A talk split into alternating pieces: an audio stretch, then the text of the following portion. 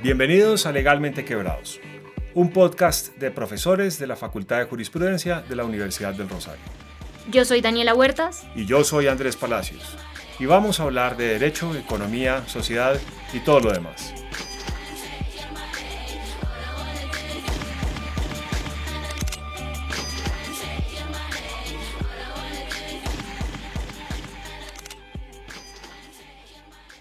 Un saludo muy especial para toda nuestra audiencia y como siempre, hola Andrés, ¿cómo estás? Doctora Daniela, encantado de estar contigo. Bueno Andrés, hoy tenemos un episodio muy interesante y que tiene una complejidad particular para mí y es que voy a tener dos Andréses en la sala. Pero tenemos un invitado muy especial que es Andrés Pérez Orduz. Andrés es abogado de la Universidad Católica con una maestría de la Universidad de Tilburg y en general es un experto en temas de derecho de la competencia. Ha trabajado en firma, trabajó mucho tiempo en la superintendencia como asesor del superintendente e incluso en la dirección de cumplimiento montando todo este tema de programas de cumplimiento en competencia. Así que Andrés, bienvenido a nuestro podcast.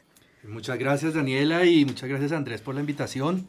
Yo encantado de estar acá y, primero también felicitarlos por, esta iniciativa, por lo novedoso y por lo interesante que es para para todos los adeptos a estos temas que, que hacía falta un programa de estos. Muchísimas gracias Andrés y bienvenido. Nosotros les tenemos que confesar y es que conocemos a Andrés desde hace mucho tiempo. Yo conozco a Andrés desde, ¿qué era eso? Como el 2008, cuando yo estaba en la superintendencia. No tanto. Como 2010. 2010, 11, cuando, sí. cuando yo estaba en la superintendencia de Industria y Comercio como contratista del despacho. Y nosotros tuvimos la oportunidad en ese momento de discutir varios casos. Me acuerdo que nosotros discutimos eh, uno de Bavaria, y chocamos un poco. Y, chocamos un poco sobre eso. Pero desde entonces hemos tenido una súper buena relación y pues todos nosotros hemos visto la carrera que Andrés hizo en la superintendencia y para nosotros es un privilegio tenerlo aquí en Legalmente Quebrados para hablar de un tema que eh, con seguridad nos acerca y también nos distancia a todos, que es el tema del programa de beneficios por colaboración. Entonces, este episodio tiene un nombre un poco llamativo, pero que le busca también explicar a nuestros oyentes no abogados sobre qué vamos a hablar. Y es un poco hablar de los sapos, o si uno quiere ser gomelo y hablarlo como hablan en Estados Unidos, dice los whistleblowers. Y es básicamente las personas que deciden alertar a las autoridades sobre una conducta que puede ser de su interés pero con la particularidad de que es alguien que estuvo metido en esa conducta que quiere que investigue. Entonces la idea un poco es si les parece bien que presentemos primero y le expliquemos a nuestra audiencia qué son los programas de beneficios por colaboración o leniency o clemencia, como lo llaman en muchas partes, y a partir de ahí arrancamos. Muy bien. Andrés, cuéntenos usted un poco sobre la historia de estos programas. Listo, claro que sí. Pero antes de empezar, yo quisiera lanzar una idea y es que básicamente los programas de beneficios por colaboración o, o, de leniency, como decía Daniela, son, tenemos que entenderlo bajo no una óptica moral en la que realmente eh, estaríamos perdonando a, algunos infractores de las normas de competencia, sino más como una transacción. Y entonces con esto me refiero a que, eh, como todos sabemos, los carteles cada vez son más sofisticados y más difíciles de detectar y no solo para la autoridad colombiana, sino para muchas, la mayoría de las autoridades del mundo, la forma y el insumo eh, más importante para detectar carteles empresariales se han convertido en, en, aquellas delaciones o aquellas oportunidades en las que los participantes del cartel, como decía Daniela, eh, se acercan a la superintendencia o a, las agencias de competencia, delatan a sus uh, co-cartelistas, aportan las pruebas y de esta manera ellos obtienen un beneficio. Entonces, si se fijan, es una transacción que, en el que, entre comillas, hay un gana-gana para la autoridad de competencia que va a poder eh, tener los insumos para detectar, desmantelar y sancionar un cartel empresarial que de otra forma no sería posible o sería muy complicado llegar a detectar y también, por el otro lado, los que se acercan a la superintendencia y los aplicantes al programa obtienen una reducción de la multa y en la mayoría de los casos, si son los primeros en, en delatar la conducta, una exoneración del 100%, que con las multas que imponen las autoridades de competencia es un atractivo bastante importante para las, eh, las empresas que están inmersas en un cartel empresarial. Entonces, básicamente eso sería un programa de, de, beneficios por colaboración. Aquel programa a través del cual aquellas empresas que están inmersas en un cartel empresarial, se acercan a la autoridad de competencia y ofrecen y aplican a este programa para obtener beneficios a cambio de, de aportar y confesar, aportar las pruebas del, del cartel y, y obviamente delatar a los otros participantes del mismo. Muy bien, Andrés, muchas gracias. ¿Por qué no nos cuenta un poco sobre los orígenes de esta figura y la manera en la que llega a Colombia? Ok. Así como todas las otras figuras del derecho a la competencia, esta, esta viene principalmente de, de Estados Unidos, que como todos sabemos eh, fueron los que casi que inventaron el, el derecho de la competencia y, y por, más o menos en la época de los 70 ellos iniciaron con sus primeros programas de, de beneficios por colaboración a través de, de, de su Departamento de Justicia que que como todos sabemos es la, la autoridad encargada de, perseguir los, los carteles empresariales y las conductas anticompetitivas en Estados Unidos. Posteriormente fue casi que copiado o adaptado también por la, las autoridades europeas. Y ya aterrizándolo también a, a, Latinoamérica, muchas autoridades de competencia de Latinoamérica han venido implementándolo y ya es muy raro encontrar autoridades que no cuentan con un programa de beneficios por colaboración, sobre todo por lo que les decía que es uno de los insumos más importantes para, para poder detectar carteles. Eh, ya aterrizando en Colombia, en Colombia todos sabemos que hubo un, un, un antes y un después de, de, una ley que se expidió en 2009, que es la ley 1340 de 2009, que, que marcó un hito y, entre otras cosas, que definió que la Superintendencia de Industria y Comercio fuera la autoridad única de competencia, también estableció varias figuras muy importantes como las tercerías, como y, entre otras, sobre todo el programa Beneficios por Colaboración. Entonces, desde el 2009 se estableció esta figura en Colombia. Esto ha tenido varios desarrollos reglamentarios en, en, nuestro país. El primero fue un decreto que se expidió en el 2009, en el 2010, perdón. Eh, posteriormente se hicieron unos ajustes a este decreto de, de reglamentación del programa de beneficios que se realizó en el 2015 y por último, si lo podemos hablar más adelante, se hizo un una última, eh, último desarrollo que, que se hizo a través del decreto 253 del 2022, que fue en el que se, se, se volvió a recopilar y, y, y, casi que a reformular las, la, los beneficios que podrían obtener los, los, los aplicantes y, y es la norma actual que reglamenta el programa en Colombia. Bueno, pero entonces aquí hay una, un aspecto muy importante los programas de beneficios por colaboración, como se da en Colombia y como se dio en otras jurisdicciones latinoamericanas, y es que empezamos a ver un elemento de internacionalización del derecho a la competencia un poco distinto a lo que había pasado en las décadas y en las generaciones anteriores. Me explico. El derecho a la competencia en América Latina siempre ha tomado mucho de otras jurisdicciones. Y si uno mira, por ejemplo, el proyecto de ley de la Ley 155 del 59, encuentra referencias al programa de competencia estadounidense, al francés, al norteamericano, eh, en fin, a, a, varios programas y pues eso no debería ser una sorpresa. Lo que cambia, digamos, de la Ley 155 del decreto 2153 a la Ley 1340 del 2009 es que ya la ley 1340-2009 se entiende en una dinámica de pertenecer a una red específica, que es la OSD. De hecho, nosotros vemos desde comienzos del 2000, de la década de los 2000, como desde el 2003, que se empieza a generar en América Latina un movimiento muy fuerte entre el BID y la OSD para que las jurisdicciones latinoamericanas empiecen a hablar temas puntuales de derecho a la competencia y a partir de eso es lo que vemos que empiezan a aparecer ya los regímenes específicos de derecho a la competencia. Entonces, si hay una cosa interesante que me llama la atención de todo esto que nos cuenta Andrés, es precisamente esa nueva dimensión de internacionalidad. Y es que nosotros ya vemos, digamos, ya sentimos los pasos de la OSD. Tengan en cuenta que Colombia no viene a ser miembro de la OSD, sino prácticamente 10 años después de la ley 1340. Entonces, el hecho de que nosotros nos anticipáramos por casi una década a la OSD es una cosa muy interesante. Sí, Andrés, no, yo solo quería complementarte con un tema y es que eh, pues yo tuve la oportunidad de participar en ese proceso de admisión a, a la OSD y, y, como tú lo decías, en realidad estábamos muy adelantados y, históricamente podemos encontrar que los comités, ese proceso de admisión se dividía en varios comités, el de agricultura, el, el financiero y el de competencia. El de competencia fue uno de los primeros en ser aceptados porque todos aquellos estándares que la OSD tenía fijados para poder admitirlos en ese comité, la mayoría ya estaban cubiertos por Colombia. Entonces, efectivamente, uno de esos era el programa de beneficios por colaboración, que como decíamos, desde el 2009 ya estaba implementado en Colombia. Y es que además creo que en el proyecto de ley, porque la historia de la ley 1340 es bien interesante, porque Álvaro Ashton presentó un proyecto de ley de la mano del doctor Rubio, que era el superintendente en ese momento. Y después creo que el gobierno dijo, no, no, no, esto es, un tema muy importante y ahí es cuando aparecen otras personas y, se juntan en algún momento dos proyectos de ley. El de Rubio ya venía con una mención preliminar a lo que sería el proyecto de beneficios por colaboración, ¿cierto? Creo que sí. Y entonces ya en el 2009 nosotros tenemos pues la ley 1340, que es como con la formulación actual del programa. Pero miren que la mención que ustedes hacen a la OSD me trae una pregunta y pues también el elemento como de internacionalización de estos programas y su aplicación, digamos que en general ya vimos que creo que de los últimos en Latinoamérica que lo estaba implementando era Perú, que o lo acaba de adoptar o lo está adoptando, pero está en ese proceso.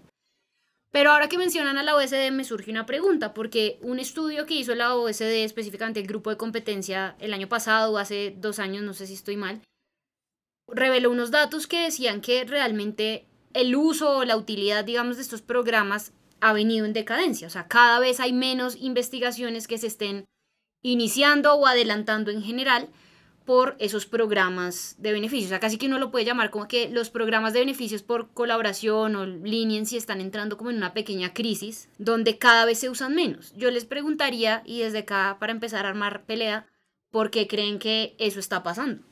Voy a corregir un poquito a Daniela y, y no es una pequeña crisis, para mí es una gran crisis que están atravesando no solo la autoridad colombiana, sino la mayoría de las autoridades de competencia del mundo, porque en efecto las aplicaciones a los programas de beneficios por colaboración han sufrido una reducción sustancial, con decir que en Colombia, eh, después de traer una época en la que había muchas aplicaciones, recordemos, cartel de los pañales, de papel higiénico y, una cantidad de carteles que vinieron a través de, de la delación.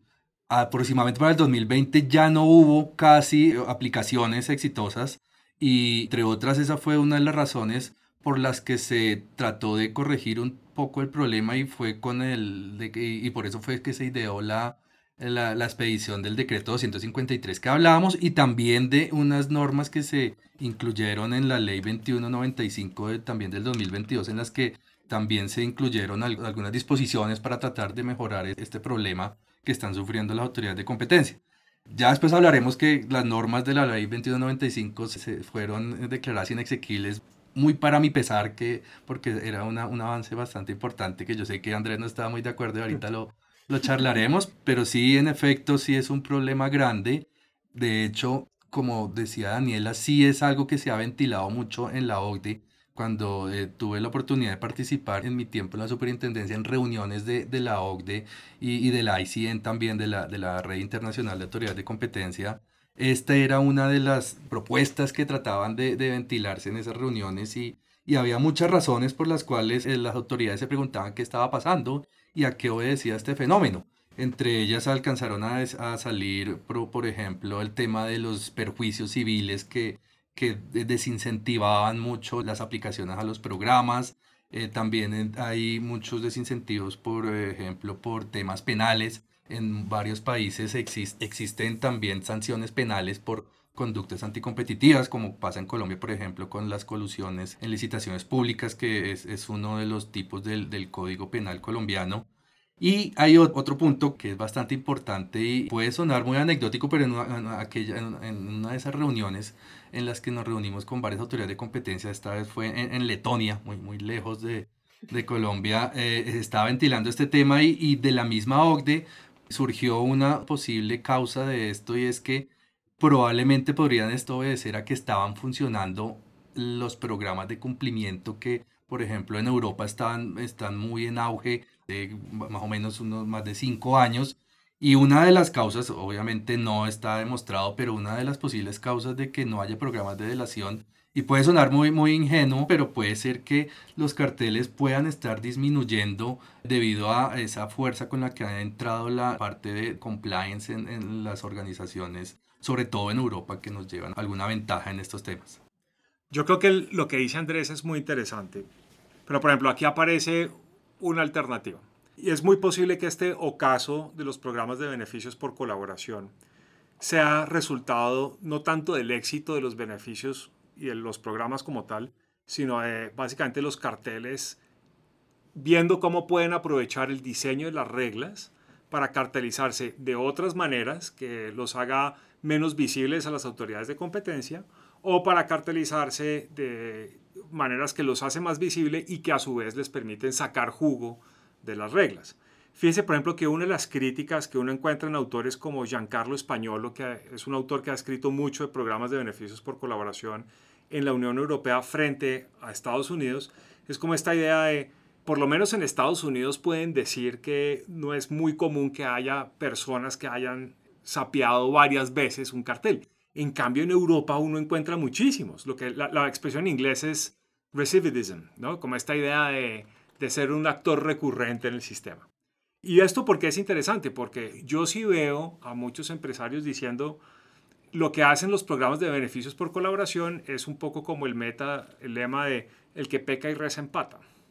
Si yo sé ex ante que puedo cartelizarme, eh, dejando a un lado la discusión de quién es el promotor y el instigador, pero me puedo cartelizar y sé que me puedo salir del cartel sin pagar la multa, sino de una manera mucho más económica, que es delatar. Entonces yo lo que voy a esperar es a que el cartel como que se marchite o que me dejen de caer bien los miembros que están en el cartel o que dejen de hacer alguna cosa básicamente para ir a sapear el cartel. ¿Y cuál es la ventaja que recibo de eso? Básicamente haber tenido todos los beneficios de haber participado en el cartel sin, las, sin los castigos de eso. Entonces es muy posible que haya un comportamiento estratégico de los carteles viendo cómo pueden usar estas reglas para cartelizarse y usarse el sistema.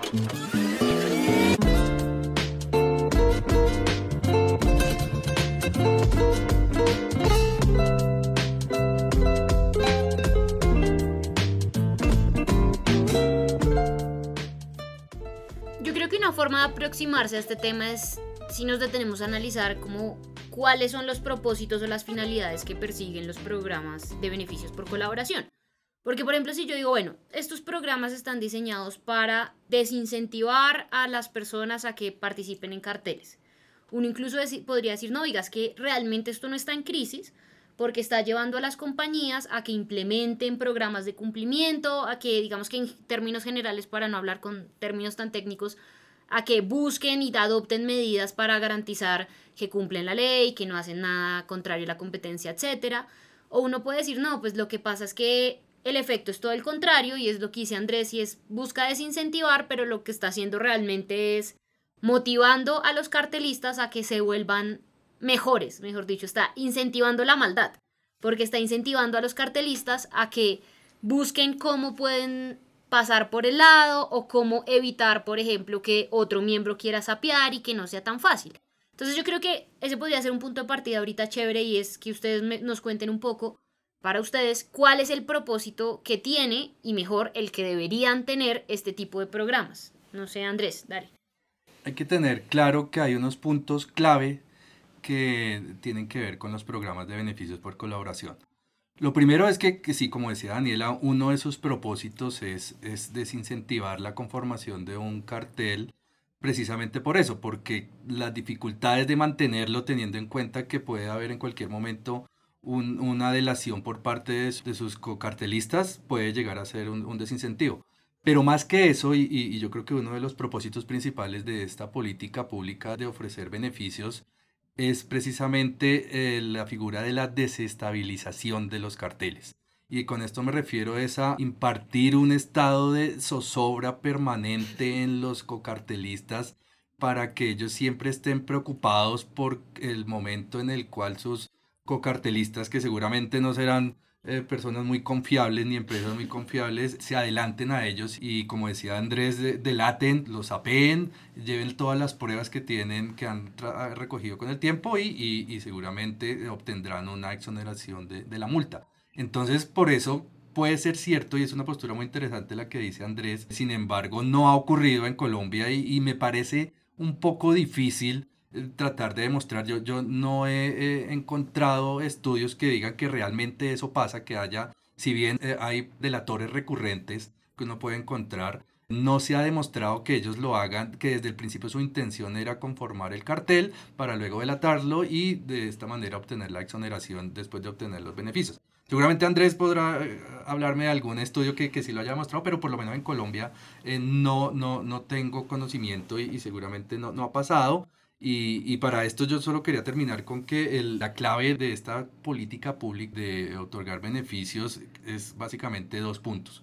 Primero, que la sofisticación de la autoridad de competencia esté a la par con las formas de ocultar los carteles por parte de las empresas. Eso no se puede quedar atrás y, siempre hay que estar un paso adelante de los carteles empresariales y tener una autoridad de competencia muy fuerte que imparta y, que atemorice a los cartelistas en, cuanto al, al momento de, de, pensar si es beneficioso si es probable que sean detectados y también la confianza. Yo creo que de la confianza podemos hablar un poco más adelante, pero es muy importante también que el programa sea exitoso, exista confianza por parte de los posibles y potenciales aplicantes de que se le van a, otorgar los beneficios siempre y cuando cumpla con los requisitos que, que impone la, la ley.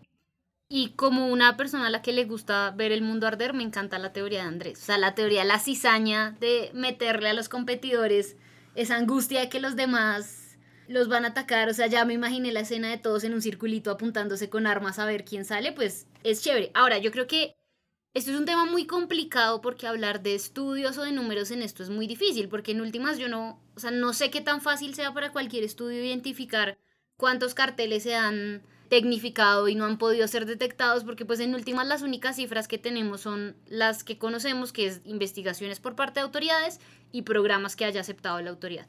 Pero bueno, Andrés Palacio, si quieres, cuéntame tú para qué crees que sirven o deberían servir o si no sirven los programas de beneficios por colaboración. A ver, yo creo que yo creo que no sirven. Yo creo que son formas imperfectas de cumplir eh, un propósito que tiene el derecho a la competencia. Yo me imagino que tienen como dos propósitos. El propósito, digamos, más, más superficial es el de disuadir ex ante la formación de carteles porque nosotros sabemos que los carteles son inestables y si nosotros tres quisiéramos un cartel de derecho a la competencia, wink, wink, podríamos hacerlo, pero también somos conscientes de que cada uno de nosotros tiene un incentivo para hacer trampa. Ese es el punto de por qué el cartel es, in, in, es inestable. Entonces lo que haría esto es decirle a la gente, mire, si usted se carteliza, sepa que los miembros de su cartel lo pueden sapear muy fácilmente porque tienen un incentivo súper claro que les da la ley, además de los incentivos respecto a cómo funcionarían ustedes. Hay un segundo nivel sobre el propósito que tiene esto, y es básicamente establecer un juego de campo, por llamarlo de alguna manera, que facilite lo que hace básicamente Estados Unidos y la Unión Europea en su programa de persecución de carteles. Entonces, en la medida en la que las distintas jurisdicciones tengan un derecho por llamarlo de alguna manera, un derecho anticarteles, que sea homogéneo, pues eso facilita los esfuerzos que ellos hacen allá. Y una de las cosas interesantes de esta internacionalización eh, que se discute es precisamente la oportunidad que tienen las autoridades de competencia para compartir información. Y es una de las cosas que preocupa mucho, porque se tiene que hacer bajo ciertos protocolos para evitar lo que decía ahorita Andrés, que es un punto muy bueno, y es la, la pérdida de la confianza. Y yo creo que el, el, gran elefante en esta discusión de pérdida de la confianza es Lacan. Eso es un súper elefante. Pero bueno, y la razón por la que creo que esto no funciona, y digamos, creo más particularmente en el caso colombiano, no es tanto porque en Colombia esté funcionando este sistema de nos cartelizamos para que hoy sea Daniela la que delata y después sea Andrés y después sea yo, sino que es más bien como esta idea de decir, mire, eh, la manera en la que viene funcionando en Colombia pues no nos da confianza sobre cómo opera el sistema. Entonces creo que en el caso colombiano el programa de beneficios por colaboración tiene un enorme signo de interrogación respecto a su efectividad y su cumplimiento. Y no creo que sea tanto un problema de que los decretos no hayan sido bien hechos. Creo que más bien ha sido un problema de tratar de cumplir como con los estándares que tiene la OECD sin darse cuenta que la manera en la que funciona la clase empresarial colombiana, las personas que pueden de hecho participar en carteles significativos, es muy distinta a, a cómo opera en otras partes. ¿Y por qué? Porque acá hay muchos elementos que facilitan la cartelización y colaboran a su estabilidad. Y, con esto termino. Fíjense esta resolución que creo que es azúcar 3, que es la del Fondo de Estabilización de Precios. El Fondo de Estabilización de Precios es un mecanismo gubernamental a partir de la Ley 101 del 93 y la manera en la que se estaba utilizando en el sector azucarero era básicamente para asignar cuotas de producción. Entonces había unos ingenios que tenían que producir poquito, otros que tenían que producir mucho. Y la manera en la que funcionaba este mecanismo era básicamente diciéndole a la gente pilas. Usted no puede ser un ingenio chiquito que produce más porque si usted produce más lo castigamos. Ese es el mecanismo que contribuye a la estabilidad del cartel. Y si ustedes multiplican ese tipo de mecanismos por muchos otros casos que la superintendencia ha encontrado, pues vamos a ver que en realidad el derecho colombiano tiene un montón de factores que contribuyen a la estabilidad del cartel. Dejemos de lado la familiaridad de las familias, por decirlo redundante, que mucha gente es primo, sobrino, hermano y, todos curiosamente se encuentran en juntas directivas. Dejando eso de lado, el mismo derecho colombiano favorece la estabilidad de los carteles de distintas formas. Entonces yo creo que es, es, un programa que está pensado para desincentivar carteles, pero también para facilitar la actividad de las autoridades internacionales y que no funciona porque no se mete lo suficientemente profundo en los elementos constitutivos de la economía colombiana para atacar el problema de raíz. Sí, no, Totalmente de acuerdo, Andrés. Y antes que, que, dejemos pasar como los puntos que hemos charlado, quería retomar tres puntos que acabamos de hablar. Empezando por el, el, tema de, de, de, la zozobra y los números que nos mencionaba Daniela, seguido por el tema de la CAN que mencionaba Andrés, que también es súper interesante. Y por último, sí, lo de ese caso de Azúcar 3 y, y, y la realidad colombiana en tema de, de cartel. Entonces, muy rápidamente voy a hablar de eso. El tema de los números aplicados al programa de beneficios por colaboración es algo muy interesante porque precisamente esa fue una de las motivaciones para expedir ese decreto 253 que reformuló nuestro programa de beneficios por colaboración en Colombia, en el sentido que una de sus principales modificaciones fue, voy a contarles un poco, el decreto de 2015 permitía que, que hubiera aplicaciones al programa después de la apertura de investigación. Es decir, al mismo, en el mismo traslado de, de, la apertura de, de investigación, los investigados tenían, además de, los 20 días para aportar sus descargos y sus pruebas, también tenían el mismo periodo para delatar la conducta y fíjense que ya existía una apertura de investigación. Entonces, eso nos pareció, pensando en esa crisis que estaba sufriendo el programa, que podría ser una de las razones por las cuales el programa no estaba funcionando y tratamos de explorar eso en varios frentes. Primero se hizo una serie de, estudios de derecho comparado y, nos fijamos que en la mayoría de otras eh, de jurisdicciones, otras autoridades otorgan principalmente el beneficio de la exoneración total solo a aquellas aplicaciones que sean realizadas antes de la apertura de investigación o de la formulación del pliego de cargos lo cual nos parecía que hacía todo el sentido porque primero para la autoridad después de formular un, pliego de cargos, pues ya en realidad no necesita la información y la eh, confesión de los eh, agentes de mercado a los cuales ya acaba de investigar. Y por otro, eh, suena muy, muy creíble y, y, por sentido común podríamos pensar que cualquier empresa, agente de mercado que esté inmersa en un cartel, seguramente no va a delatarlo hasta el momento en que sienta que ya lo atrapó la, autoridad de competencia, es decir, que ya se le formuló el pliego de cargos y teniendo en cuenta que tiene periodo hasta incluso después de la formulación del pliego de cargos, sería muy creíble y muy sensato esperarse hasta que haya esa apertura de investigación para delatar. Entonces, teniendo eso en cuenta, también se hicieron unas entrevistas a, varios abogados practicantes y entre otras se les preguntó ese tema y, y muchos adujeron lo mismo, dijeron, mi consejo profesional es que si una empresa está pensando en delatar y teniendo en cuenta las que también tiene unas repercusiones grandes en temas de, reputación y un proceso desgastante de, una investigación así vaya a ser exonerado, lo más eh, sensato es esperar a que haya una apertura para que delate porque existe incluso la posibilidad de que nunca lo vayan a encontrar. Entonces sería casi quedarse un tiro en el pie si usted va y delata, si ni siquiera en, ningún momento se está potencialmente la autoridad cerca de descubrirlo. Entonces, aparte de las entrevistas y el estudio de derecho comparado, ya entran los números que, que mencionaba Daniela. Se hizo una, una especie que no soy muy capacitado para hablar de, números, pero nuestro, el grupo de estudios económicos de la superintendencia uno hizo un análisis de teoría de juegos y de simulaciones. Recuerdo que se hicieron alrededor de 490 simulaciones en las que se encontraron que esos equilibrios de Nash que conocen los, los economistas resultó que existía más probabilidad de que las empresas fueran a delatar si, si se eliminaba la posibilidad de que eh, pudieran aplicar después de la apertura de investigación. Es decir, ese estado de zozobra permanente se incrementaría sustancialmente si, si ellos tenían en, en su mente que no en cualquier momento podía salir una apertura de investigación y ya era demasiado tarde para acercarse a delatar. Entonces, esas fueron las motivaciones de ese decreto 253 en las que se cambió eso que estábamos hablando y, principalmente se, se, dijo que solamente se le, se le darían los beneficios de la exoneración del 100% a aquel que acuda antes de la apertura de investigación.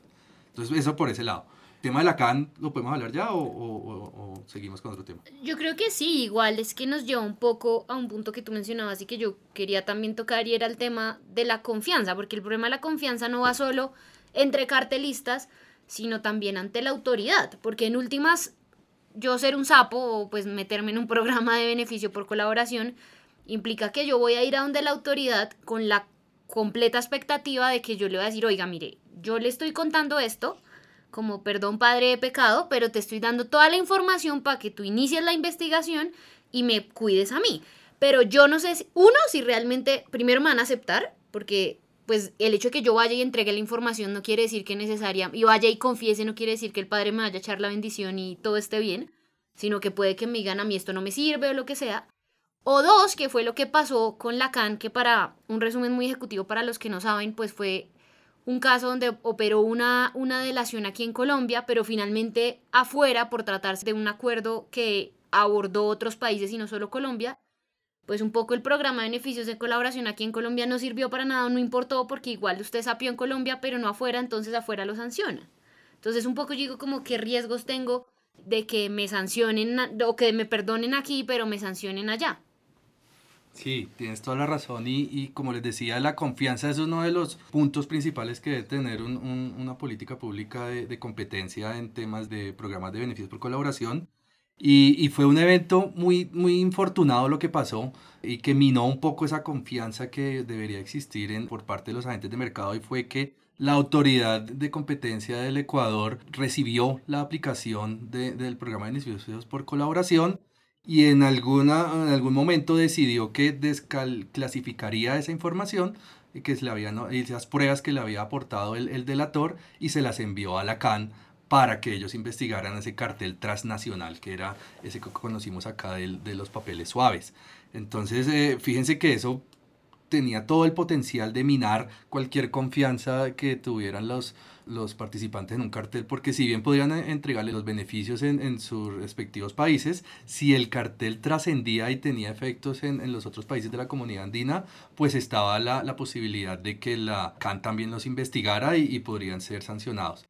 Esto trató de solucionarse un poco, de hecho, la propia autoridad ecuatoriana ha manifestado ya después del cambio de administración que, entre otras palabras, pudo haber sido un, un error y de hecho la las apelaciones y las decisiones judiciales que se tramitaron en Ecuador dieron cuenta de eso, dieron que, que no debió haberse desclasificado esa información. Sin embargo, el, el, la Secretaría de la CAN decidió que sancionar de todas maneras porque determinó que la información que se desclasificó no fue necesariamente la que requerida para sancionar. Ya para terminar, si es este tema, en mi parecer, podría estar superado. Ya existen algunos documentos de interpretación del, del Tribunal Andino de Justicia que dice que, que, ya establece muy claramente cuáles son las pautas que deben tener la información y las pruebas entregadas en cada jurisdicción y, y casi que veta o proscribe que eh, las autoridades lleguen a desclasificar o a, a, violar esa, esa reserva que deberían tener esas, esos, esas pruebas y esa información de, delatada. Yo tengo como una visión distinta del tema, Andrés. Yo creo que los hechos son tal cual usted los cuenta, pero yo creo que hay como varias cosas que lo deberían a uno a pensar si realmente eh, esta, esta manera de proceder estuvo mal o no. A mí me extrañó mucho que cuando pasó este tema de la CAN, los principales actores que saltaron a, a patalear fueron las autoridades de competencia y los abogados de los investigados. Y es que es muy raro, y, espero que nuestros oyentes entiendan esto, es muy raro que uno de pronto vea abogados litigantes y la autoridad que investiga a los clientes de los abogados litigantes un poco cogidos de brazo en brazo, diciendo que hay un tercero que está haciendo las cosas mal. Cuando hay una colusión entre autoridad de competencia y abogados litigantes, hay algo que está mal. Y una de las cosas que yo creo que está mal es que tanto abogados litigantes como autoridades de competencia tienen mucho para ganar y mucho para perder de un programa de beneficios por colaboración. La autoridad de competencia se arranquea muy bien ante el OSD y ante el ICN que nos contaba ahorita Andrés antes, si hace las cosas bien, eso es como su audiencia y es parte de lo que deriva su prestigio. Y por supuesto, los abogados litigantes pues encuentran en los programas de beneficios por colaboración una fuente importante de ingresos. Y es una manera que ellos tienen para mostrarle a sus clientes que sí son efectivos ante temas de libre competencia. Porque todos, y especialmente en Colombia, tienen muy claros que ante la ausencia de este programa, estarían regresando un poco como a, esas, a esos días oscuros para ellos del doctor Rubio, del doctor Balbuena, en el que no les pasaban ni media y los clientes entraban para ser sancionados. Para el cliente, un abogado de competencia que gestiona exitosamente unas garantías y un programa de beneficios por colaboración, sí es un tipo que vale la pena si es un abogado que puede mostrar que sus gestiones tienen resultados. Entonces, yo creo que eso es lo que explica que vayan de la mano en este tipo de situaciones. Ahora, en el caso específico de la CAN, a mí me llama mucho la atención que el artículo 34 de la decisión 608 establece claramente que uno de los factores de gradación de la sanción es la colaboración con la autoridad. Y lo que hizo en este caso uno de, los sancionados por este, por este cartel que nos cuenta Andrés fue precisamente todo lo opuesto a colaborar con la Secretaría de la CAN. Fue decir que esto no está bien, fue decir que eso no se vale y que no le admito ni media. Y por eso es que en la última o penúltima decisión de la Secretaría, que salió como en octubre del año pasado, hay un parrafito muy hermoso en que la Secretaría les dice, pues mire, el sistema no tiene un programa de beneficios por colaboración pero la graduación de la multa sí se puede hacer en función de su colaboración. Y nosotros encontramos que usted tiene la multa que tiene porque no colaboró de ninguna manera posible. Y entonces ahí sí está la pregunta de, ¿por qué pasó eso? ¿Por qué será que colaboran con Ecuador, colaboran con Colombia, pero no colaboran con la CAN, reconociendo que en estos tres sistemas pues hay unos beneficios en términos de gradación de la multa? Eso es interesante y eso es como una cosa para pensar bien. Y lo otro que lo llama la atención es que cuando sale esto, pues empiezan a aparecer notas publicadas en blogs no colombianos, sino internacionales, de gente diciendo, vámonos a las armas a defender los programas de beneficios por colaboración. Es una cosa muy curiosa. Nadie sale a decir, eh, oiga, nos sancionaron, vámonos a las armas a defender el debido proceso vámonos a las armas a defender los bastiones del derecho administrativo sancionatorio. Pero se mete la CAN, toma una decisión que no reconoce un programa de beneficios por colaboración y es un revuelo en el mundo de la, comunidad, de abogados. Y a mí me tocó en, México un abogado mexicano explicándome a mí por qué esto era terrible. Y yo me sentía, pues, este tipo ni siquiera es andino. ¿Qué, qué, qué velas tiene en este entierro? Eso es, imagínate, o sea, que venga un abogado mexicano a decirte por qué lo que está pasando en tu región está mal. ¿Te sentiste mansplaineado en temas de comunidad andina? Me sentí, pues me llamó mucho la atención. Y eso es lo que pasa cuando uno tiene como una comunidad internacional, no solamente de autoridades de competencia, sino abogados que están gestionando este tipo de cosas. Es como una red paralela que existe sobre la de, la de las autoridades. Sí, yo, yo comparto en parte lo, lo que nos dice Andrés. Y de hecho sí, estoy de acuerdo en que es inaudito que tanto el investigado sancionado como las autoridades de competencia, porque no solo fue la, la, la autoridad colombiana, sino también la, peruana, presentaron recurso de reposición contra una sanción de, de, un cartel de la comunidad andina. Sí es inaudito, pero precisamente ese es el punto, que eh, fue tan grave, y yo estoy de acuerdo con el abogado mexicano que nos contaba Andrés, porque sí, el, el daño que se le hizo a los, a los programas de, de beneficios por colaboración en, en, las respectivas autoridades y jurisdicciones de cada país miembro fue muy grave y seguramente desincentivó muchas aplicaciones y, y seguramente eh, esperamos y contamos que con esas nuevas interpretaciones y la nueva postura que, que tienen las autoridades eh, de competencia de Ecuador y de Perú y de Colombia, pues no vuelva a ocurrir este tipo de cosas y, y ya hay como los medios para, para esperar y tener la confianza de que no vuelva a ocurrir, pero, pero sí, daño fue muy grave y fue muy inaudito y, seguramente eh, eso fue la causa de que incluso la propia Superintendencia de Industria y Comercio presentara un recurso de reposición contra una sanción de, competencia por parte de la CAN. Pero Andrés, ¿a usted no le parece problemático que el tema sea por qué no reconocen el programa de beneficios por de, de colaboración en vez de ser ¿Por qué tenemos este cartel andino en nuestras narices? ¿Cuántos más carteles tenemos? ¿Cómo están tumbando a la gente que compra pañitos, cuadernos? O sea, ¿cómo es que el problema es las actuaciones de la Secretaría de la CAN y el problema no es el cartel internacional?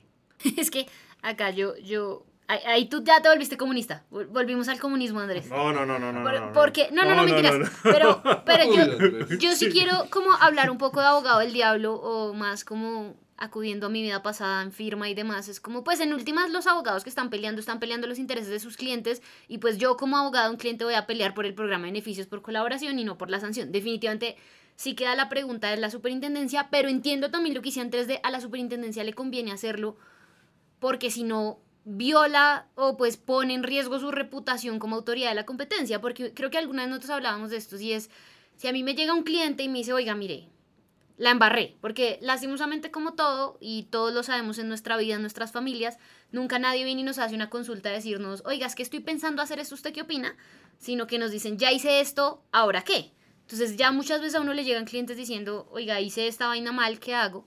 Y uno qué garantías tiene de que le va a ir bien con la autoridad, incluso sin pensar solo en la CAN, sino aquí en Colombia, como qué garantías tengo yo de que le voy a llevar la información a la superintendencia, de que la superintendencia me va a aceptar, de que me va a exonerar del 100% de la multa, o que en todo caso yo igual voy a tener ese daño reputacional, porque más allá de que me exoneren de la multa, igual me están reconociendo como que violé la ley, entonces eso igual tiene una exoneración reputacional. Entonces yo creo que un poco para cerrar este punto y esto, yo quisiera preguntarles a ustedes, ¿cómo creen que podemos mejorar los programas de beneficios por colaboración? O si definitivamente decimos, oiga, esto no sirve para nada, acabamos los programas de beneficio por colaboración. Más bien si algo nos metemos por un tema de que se allanó y le hago una graduación de pena teniendo en cuenta que se allanó y en qué momento se allanó, o pues, ¿cómo lo ven? ¿Qué opinan? No sé, Andrés Pérez, ¿qué cuentes?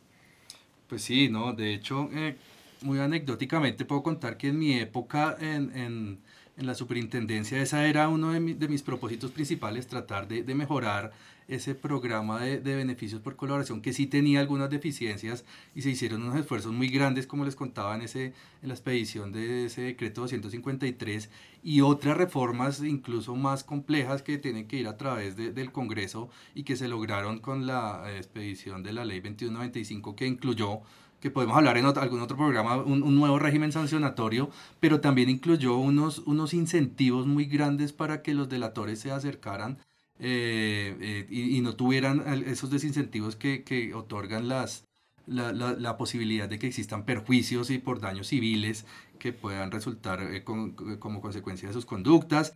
También en temas de, de reserva y, de, y, y de, la de la información clasificada que ellos entreguen, también se determinó que podría ser, que estaría reservada incluso hasta el momento de la, de la expedición de la decisión que decía el caso. Esos son los esfuerzos que se hicieron muy grandes para tratar de mejorar el programa, teniendo en cuenta que las posibles causas de, de ese declive podrían ser primero la, la, la posibilidad de, de, de, que existan demandas civiles que después condenen a, a los participantes de los carteles eh, después y, y, una vez hayan entregado la información y confesado su participación y que sus cocartelistas no lo hayan hecho. Entonces seguramente un juez podría llegar a, a, a condenarlo solamente a él eh, porque solo cuenta con las pruebas otorgadas y entregadas por él y, por, y con su confesión. Entonces, por eso esa, esa reforma de la ley 2195 casi que modificó el Código Civil que dice que eh, la solidaridad debería existir en temas de, de este tipo de, de daños y lo que se hizo fue reformularlo y decir, no, no va a responder solidariamente, sino que va a responder solamente por el monto de su participación, de acuerdo a su participación en el cartel, lo cual, si, si nos fijamos, no desprotege a las víctimas porque en todo caso va a responder, pero no lo va a poner en una situación más desventajosa eh, frente a los otros cocartelistas. Entonces, por ese lado, eh, como les contaba, eh, muy tristemente se, se declaró inexequible esa, esas normas que eran muy importantes y que en otras autoridades en, en, en eventos internacionales nos habían eh, felicitado por hacer realizar esfuerzos que, que otras autoridades no están haciendo para tratar de mejorar los programas. Entonces, eso por ese lado. Eh, y lo otro es mejorar la confianza. La confianza, como les decía, ya en temas de la CAN, eh, eh, espero y asumo que ya están eh, hay muchos rumores que quería también referirme acá, que no existe confianza, por lo menos en la época en que yo estuve para la autoridad, porque se retiraron beneficios a aplicantes que después ya, que ya habían firmado los convenios y, no se cuenta la otra parte de la historia que es muy importante conocerla también. A, todos aquellos a quienes se les retiró eh, los beneficios fue porque incumplieron flagrantemente las disposiciones de, de, la reglamentación de los programas y incurrieron en las causales de expulsión del, del programa. Voy a referirme solo a uno. Eh, hace poco, en el 2019, tuvimos un cartel de cloro y de soda en el que estaban investigadas algunas empresas que se cartelizaron en, estos, en este sector. Y, y, no sin contarle el, caso que, nos podría tomar mucho tiempo, pero el caso es que uno de los aplicantes se les retiró ese beneficio porque cambió su versión inicial cuanto al, al periodo y al, a la duración del cartel para posteriormente, después de firmar el convenio, cambiar la postura y decir que la, la, duración del cartel fue mucho menor y que coincidentemente el caso caducaba porque ya eh, habían pasado los cinco años de caducidad que tiene la autoridad para sancionar. Entonces fíjense la gravedad de haber permitido eh, eso y no haberlo expulsado a esta empresa del programa. Eh, sin embargo, se le dio en aras de proteger la, el, el, propio programa, se le dio la oportunidad para que en el recurso ellos se retractaran de esta nueva versión que habían cambiado por parte de, de uno de sus funcionarios y efectivamente ellos así lo hicieron, casi que dijeron que fue un error haber cambiado esa, esa postura y, y volvían a retomar la formación inicial y de esta, y de esta manera se les reintegró ese, ese beneficio de la exoneración del 100%. Entonces fíjense que eh, muchas veces se, se habla que eh, se le retiró el beneficio y, y, no se explica la otra parte de, de la historia y, y, en este caso pues tuvo un, un final que, que a todos nos, nos sirvió en el que eh, hizo respetar el programa y, y al final eh, se le entregaron los beneficios a la empresa que, que, había, que se había tratado de, de desviar. Andrés, yo tengo presente 10 casos de programa de beneficios por colaboración. De esos 10, por lo menos 7 han tenido problemas de estos. No, no idénticamente este problema que usted dice, pero problemas similares. Entonces, por ejemplo, hay otro que es el de seguridad privada, el que también el delator después se echó para atrás. Hay uno, el, el de PAE, que llegaron dos personas y dijeron que querían ser, y después creo que la superintendencia no los tuvo en cuenta. Eh, está el primero que, que, es uno de estos de pañales, pañitos y cuadernos, en el que uno de los instigadores estaba solicitando hacer parte del cartel y le dijeron que no. Hay, hay un patrón muy interesante y es, si usted le dice a la gente que está bien hacer tratos con personas que hacen trampa, no se van a quedar solamente a ese nivel de la trampa, van a buscar hacer toda clase de trampas más adelante.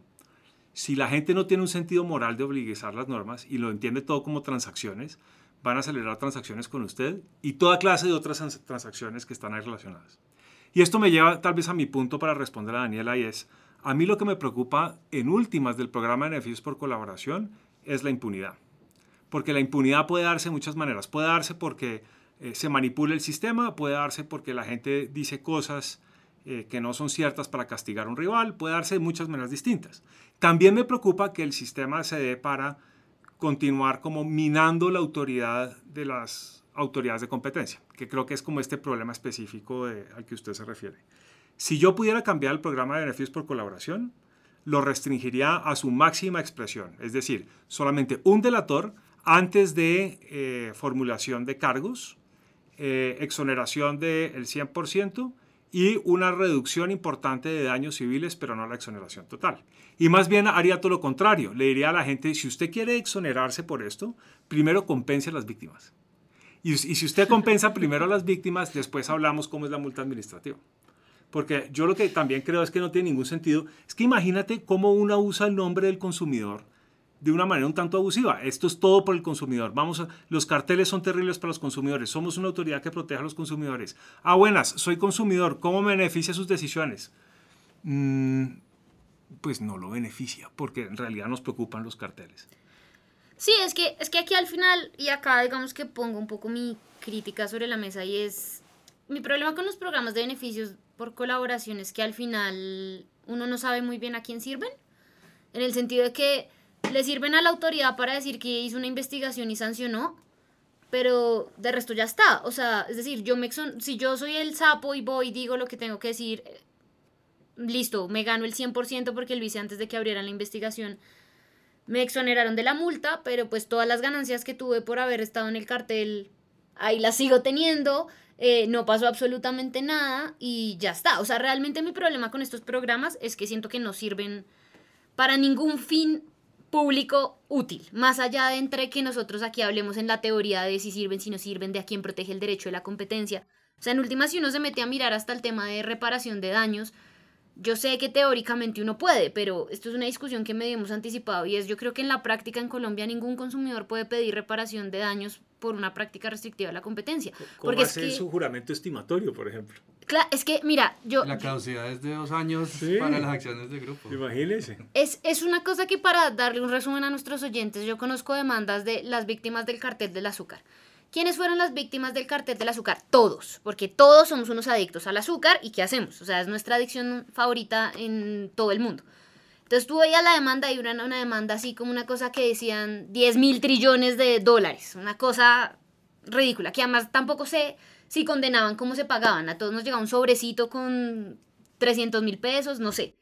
Pero igual entonces el grupo de consumidores que pone la demanda tras de una acción de grupo 1 va a llegar a reclamar por una, por una conducta que pasó hace mucho tiempo y que de vainas la superintendencia alcanzó a investigar. Pero además no tiene pruebas. Las únicas pruebas que tienen es una resolución de la superintendencia que dice que el agente hizo algo. Y pues, y puede que esa resolución de hecho esté siendo demandada en la jurisdicción de lo contencioso administrativo, no sabemos. Ahora, haga el juramento estimatorio, haga los cálculos de cuánta azúcar se usó en todos los productos que se ofrecen en el mercado colombiano y qué sobrecosto generó ese cartel. O sea, realmente es muy difícil y por eso yo creo que mi crítica un poco es que estos programas no sirven para ningún fin común importante realmente y es para que gente como nosotros se siente acá a hablar de lo importante que son los beneficios por colaboración. Sí, yo, yo, yo al respecto voy a, voy a terminar con esa idea que, que planteé al principio y es, y es que si nos quitamos un poco la, la, la visión moral de, de, la impunidad y la protección y, y, y, la afectación a los consumidores, en realidad hay que ver los programas de beneficios como una transacción. Y fíjense que sí, si bien va a haber una impunidad para aquel que se acercó a la superintendencia, pero también va a tener la posibilidad la, el mercado y, el país de desmantelar un cartel que probablemente no lo iba a, conocer ni a detectar la autoridad de competencia y que iba a seguir estafando y robando a los consumidores diariamente eh, hasta, hasta que fuera detectado que probablemente no fuera, no fuera a pasar nunca. Entonces es ese trade-off, esa, esa esa transacción que hay que tener en cuenta siempre y que si bien es, es como dicen muchos, ese sapo que hay que tragarse y perdonar a, a esa empresa que, que participó en el cartel, también vamos a tener esa otra posibilidad de que el, el, el cartel fue desmantelado y, y, fíjense que tampoco es, es tan, tan impune cómo saldría la, la, empresa, porque igual los daños reputacionales todos conocemos que son bastante fuertes acá y también siempre existirá la posibilidad de, si bien en, en, Colombia no está tan desarrollado, pero siempre existirá la posibilidad de que sea demandado por, por perjuicios. Entonces, fíjense que no es tan, tan impune y, y, en respecto a los consumidores, yo sí creo que esto también es muy polémico, pero sí en, hay un momento en el que hay que privilegiar el propio programa y la intención de desmantelar un, un, cartel que roba diariamente a los consumidores y que trae muchas pérdidas al, al, al bienestar de, de, los consumidores y, del de económico de la nación, a privilegiarlo a, a reparar algunas víctimas que, como decía Daniela, por un cartel de los pañales, por ejemplo, eh, sería entregarle un cheque por, los, por 200 mil pesos a, a, los consumidores que pagaron eh, 500 pesos de más por, por un, unos pañales que además tienen que acreditar eh, que, que, los compraron y que existió ese sobreprecio.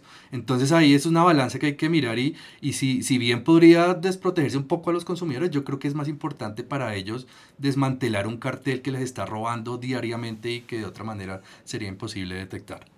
Creo que ese es el cierre perfecto para el episodio y es los carteles de los sapos nos sirven últimas para tragarnos el sapo por el bien mayor y es acabar el cartel de una u otra manera.